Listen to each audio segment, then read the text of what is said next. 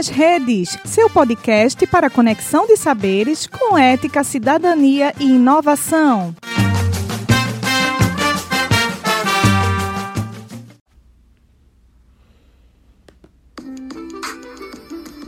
Papo BCM da Universidade de Pernambuco, campus Petrolina.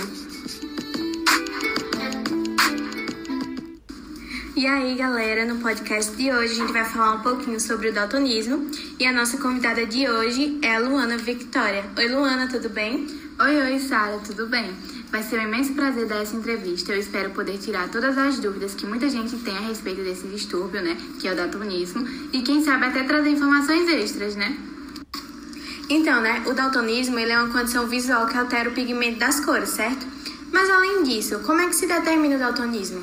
Isso mesmo, Sara. O daltonismo ele vai ser causado por uma alteração no pigmento dos cones ou até mesmo pela ausência dessas células fotorreceptoras, o que acaba interferindo na capacidade de distinguir certas cores e na percepção de outras cores do espectro. O daltonismo ele vai se determinar como herança ligada ao sexo ou herança ligada ao cromossomo X, pois ele é um distúrbio causado por mutações em genes situados na parte não homóloga do cromossomo X.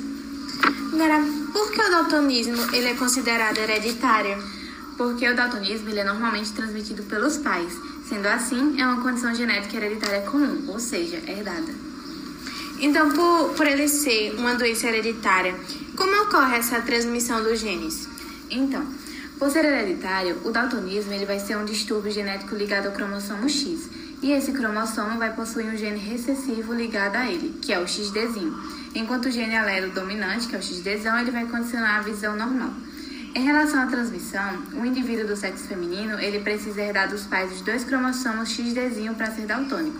Já no caso dos homens, basta herdar apenas o cromossomo XDzinho da mãe para manifestar o daltonismo, porque possui só o cromossomo X. Então, mesmo ligado ao cromossomo X, é, é possível mulheres serem daltônicas?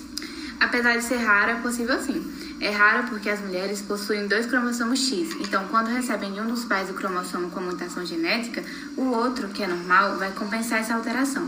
Só que mesmo elas distinguindo normalmente as cores, elas são portadoras do gene defeituoso e podem transmiti-lo para seus filhos.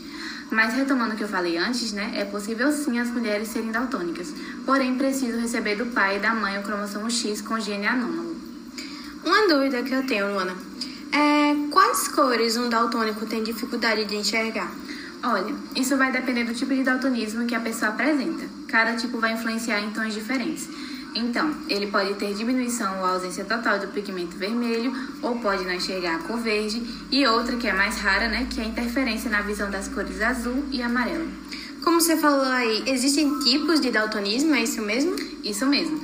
O daltonismo ele pode ser de três tipos temos a protanopia, a deuteranopia e a tritanopia. A protanopia, que é a diminuição ou ausência do pigmento vermelho, vai ser sensível às ondas de comprimento longo. Nesse caso, a pessoa vai enxergar em tons de bege, marrom, verde ou cinza. Temos também a deuteranopia, que é a ausência ou diminuição dos cones verdes sensíveis às ondas de comprimento médio. Assim, na falta desses cones verdes, a pessoa vai enxergar em tons de marrom e a tritanopia, que é quando a pessoa possui dificuldade para enxergar ondas curtas, como os diferentes tons de azul e o amarelo, que vai adquirir tons rosados. Ah, e uma observação. Algumas pessoas podem apresentar disfunção em dois tipos de cones e apenas distinguir uma das cores, em geral, o verde ou o vermelho. Luana, agora eu queria saber um pouquinho sobre os problemas ou dificuldades que o daltonismo traz para a vida de uma pessoa. Então, o daltonismo ele pode impedir o indivíduo de exercer algumas profissões, como aquele indivíduo que é pintor, geógrafo, piloto de avião, professores de turmas básicas, principalmente, porque em algumas atividades é necessário que os alunos relacionem as cores. Enfim, todas as profissões que exigem contato com certas tonalidades. Mas não só são dificuldades relacionadas às profissões. Os daltônicos, eles também podem encarar problemas no dia a dia, como o simples fato de escolher uma roupa, tirar a carta de habilitação e até mesmo a questão do semáforo, né? Porque muitos daltônicos, eles vão se guiar pela ordem das luzes, mas nem todos os semáforos são padronizados. Aí isso acaba causando um transtorno ainda maior. Sim, infelizmente, né? Isso. É possível adquirir com o tempo o daltonismo? não necessariamente com o tempo. Apesar de serem raros os episódios de daltonismo não transmitidos por herança genética, podem também ser adquiridos através de um trauma nos órgãos da visão, de um deslocamento da retina, de tumores cerebrais ou lesões. Perdão, neurológicas, por exemplo. Então, como ocorre o, o diagnóstico? Existem três exames que permitem fazer o diagnóstico do daltonismo, além também de determinarem o grau de comprometimento das cores. Esses exames são o anomaloscópio de Nagelman, as lanches de Holmgren e o teste de cores de Ishihara. Esse teste de cores de Ishihara utiliza cartões com grande número de pontos coloridos, que possuem no centro uma letra ou um número, que só serão identificados por pessoas com visão normal. Já para as crianças que não são alfabetizadas, foram criados cartões que possuem no centro desenhos ou figuras geométricas fáceis de serem reconhecidos. Agora falando um pouquinho mais de biologia, né? Quais são os genótipos e fenótipos do daltonismo? Então, são cinco genótipos e com esses genótipos vêm cinco fenótipos. Lembrando que genótipo é a composição genética do indivíduo e fenótipo é a manifestação visível ou detectável de um genótipo. Ah, o que eu vou falar agora vai ser um pouco confuso, então só para facilitar, é bom lembrar que XY é o par de cromossomos do homem e XX é o par de cromossomos da mulher. No caso do daltonismo, temos o genótipo XD1, XD1, então temos dois alelos dominantes, assim em relação ao fenótipo, a mulher ela vai ser normal. Já o genótipo XD1, XDzinho, mesmo a mulher tendo um gene para o daltonismo, não vai manifestá-lo, então ela vai ser uma mulher normal, porém portadora do gene para o daltonismo. Esse é o fenótipo. Já o genótipo XDzinho, XDzinho, como temos aí dois alelos recessivos, a mulher ela vai ser daltônica. Em relação ao homem, temos o genótipo XD1Y quando o homem é normal e o XD1Y quando o homem é daltônico. Luana, agora você me fez lembrar muito do meu ensino médio. e como a gente já sabe bastante sobre o daltonismo, a pergunta é que não quer calar, né? O daltonismo tem cura? Assim, infelizmente não. Ainda não existem tratamentos para a cura do daltonismo. Porém, existem óculos com lentes especiais que os portadores podem utilizar para ter uma melhor convivência e tentar se adaptar a esse transtorno.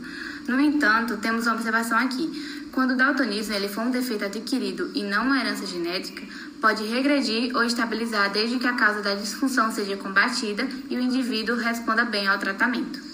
Sim, eu já vi alguns vídeos, né, da, de crianças, principalmente recebendo esse óculos, e a gente vê a felicidade, né, que eles começam a enxergar de uma forma completamente diferente. Sim, é um mundo novo. Bom, Luana, então vamos encerrando aqui o nosso papo. Só uma e... coisinha, Sara. Desculpa te interromper, eu só queria acrescentar mais uma coisa. Pode falar. Porque assim, existe ainda um preconceito e muitas pessoas são mal informadas sobre o daltonismo e tratam esse distúrbio com desdém. Mas ser daltônico requer uma atenção especial e uma maior acessibilidade e inclusão em qualquer lugar, por exemplo, as escolas, no caso das crianças. Então, ser daltônico, ele não vai ser um empecilho para o desenvolvimento normal da criança nem para o aprendizado. Tanto as escolas públicas quanto as particulares, elas deviam promover alterações no material didático a fim de possibilitar o acesso à informação dos alunos que possuam essa dificuldade de distinguir as cores e devem também promover a informação sobre esses transtornos para os demais alunos, considerados normais, né? Para que eles entendam que essa pequena diferença não vai fazer o outro ser inferior ou menos humano que eles. E para que eles entendam que a inclusão é algo essencial e que o preconceito deve ser algo do passado só isso mesmo. Desculpa mais uma vez por interromper sua fala. Nada, Luana. Isso foi muito importante e eu concordo muito com a sua fala. Essa é uma questão de extrema importância. Na minha opinião, não deveria existir inclusão de daltônicos, porque eles não deveriam receber esse preconceito ou essa exclusão. O fato é que, principalmente nas escolas, como você falou, crianças daltônicas elas sofrem é, por ver o mundo de uma forma diferente. Mas que essa forma não é certa ou errada, ela simplesmente tem esse distúrbio né, que afeta as cores da sua visão. Elas precisam, como você falou também, de uma maior acessibilidade e atenção, e isso não deveria ser cobrado, mas sim algo natura natural e espontâneo dos indivíduos, escolas, estabelecimentos, seja o que for. Isso mesmo. Então, agora por fim, eu agradeço a sua participação. Eu tenho certeza que, que esclareceu as dúvidas de muitas pessoas, como as minhas também. E eu agradeço a todos que ouviram esse podcast e espero que tenham gostado. Obrigada a você pela oportunidade, Sara. Espero mesmo que a gente tenha levado informação para muitas pessoas a respeito dessa doença que é tão pouco falada na sociedade. Até mais. Até a próxima.